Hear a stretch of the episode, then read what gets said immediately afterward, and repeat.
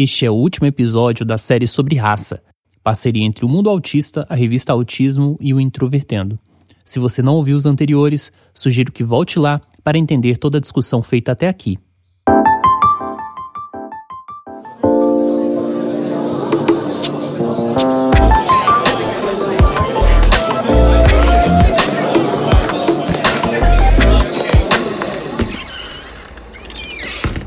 Introvertendo, um podcast onde autistas conversam. Hoje é o Dia da Consciência Negra, uma data fundamental para a luta negra no Brasil.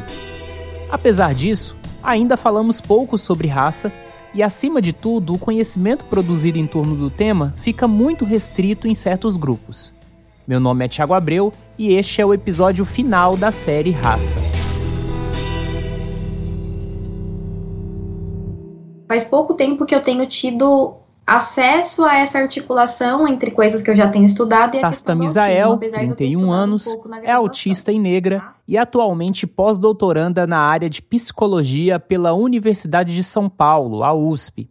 Ela obteve o diagnóstico apenas em 2020 e desde então está começando a aproximar estudos em diferentes aspectos, como gênero e sexualidade, para o campo do autismo apesar de ter estudado sobre autismo ainda na graduação. É, aqui no Brasil, pelo menos, mas eu acredito que fora também, a gente ainda tem tido algumas discussões que são mais é, compartimentalizadas.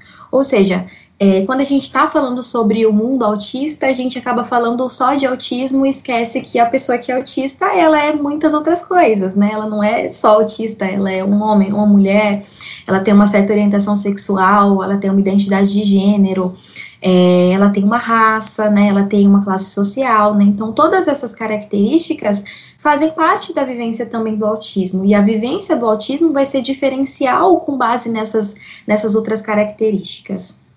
Então, eu acho que esse momento, né, essa entrevista, por exemplo, esse bate-papo é um momento para a gente começar a chamar o pessoal, né, que tem discutido é, temáticas relativas ao autismo, para também pensar na articulação do autismo entre outras com outras características, a raça sendo uma delas, que é bastante que tem sido bastante negligenciada, né, até agora, essa articulação. Ela reforça a importância do Dia da Consciência Negra, assim como outras datas destinadas a grupos específicos. Segundo Tácita, reproduzir discursos que invalidam a necessidade da data diferencial, como por exemplo que todas as vidas importam, é uma forma de violentar a população negra como se todo sofrimento fosse um relato falso. É, a gente precisa sim marcar né, a data, a importância de uma data diferencial, porque justamente se as pessoas tivessem um tratamento equitativo, as pessoas seriam, entre aspas, todas iguais, elas teriam os seus direitos resguardados, né? Elas conseguiriam é, tudo que está escrito na Constituição, por exemplo, valeria para todas as pessoas. Só que esse não é o caso, infelizmente, né? Desde quando a gente pega muito tempo atrás, a população negra não tem os seus direitos respeitados, né? Populações pobres não têm os seus direitos respeitados. A gente tem uma gama de populações que não vão ter esses direitos assegurados. Então, esse tipo de medida, né, é uma medida que é reparativa nesse sentido de que se eu quero viver numa sociedade que é equitativa, eu preciso tratar o diferente de maneira diferente para que ele se torne um igual. Eu preciso pegar alguém que não está recebendo algum benefício, algum direito e produzir uma política que é específica para essa população, para que assim ela consiga atingir esses direitos. Porque quando a gente fala da população geral, né, é, ela tem alcançado esses direitos. Quando a gente fala de pessoas brancas que são de classe média alta, né, aquela coisa bem, bem padrãozinho do que é considerado norma ou o centro de todas as coisas na, na, nas nossas sociedades, né.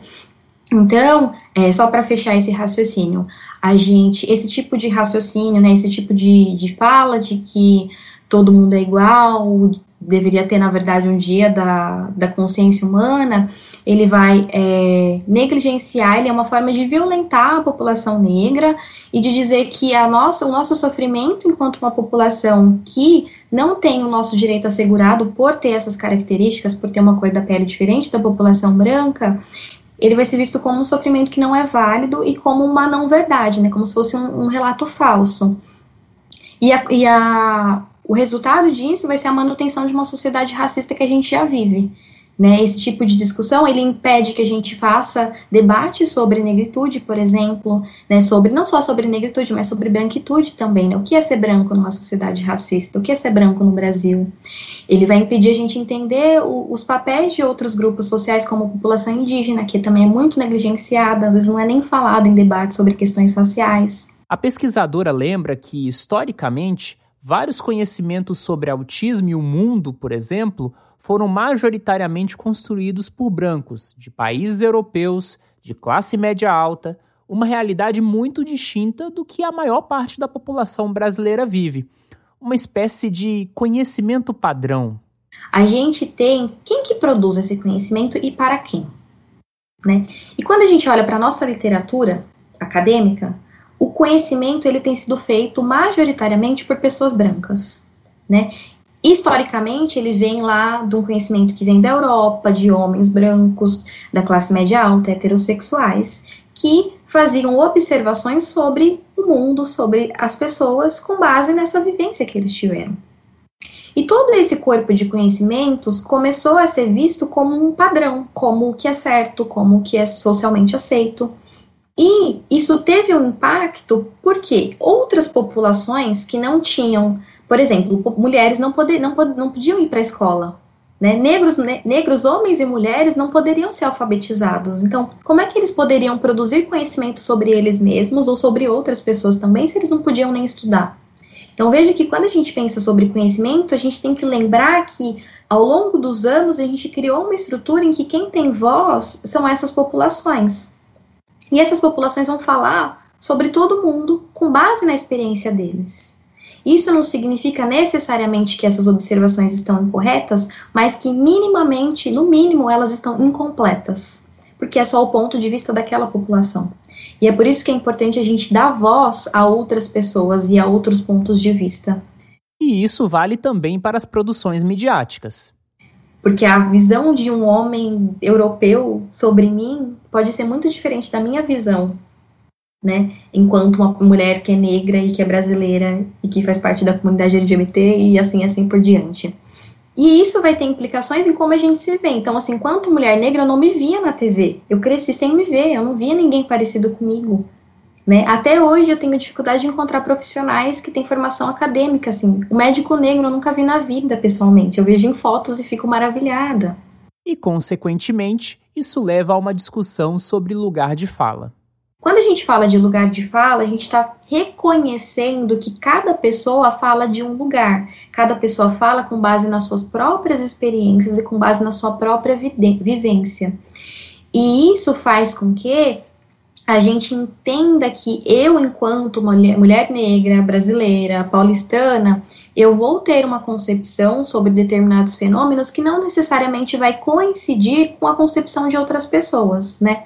Quando a gente insere essa discussão de lugar de fala, com base nessa definição, que é o lugar do qual uma pessoa está falando, né?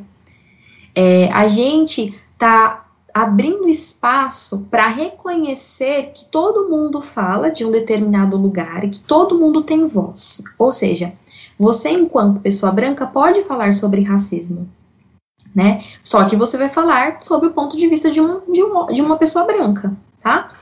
Então, é, da mesma forma que eu posso falar sobre gordofobia, por exemplo, mesmo né, mais partindo do ponto de vista de uma pessoa que não é gorda, que não é vista como gorda na sociedade.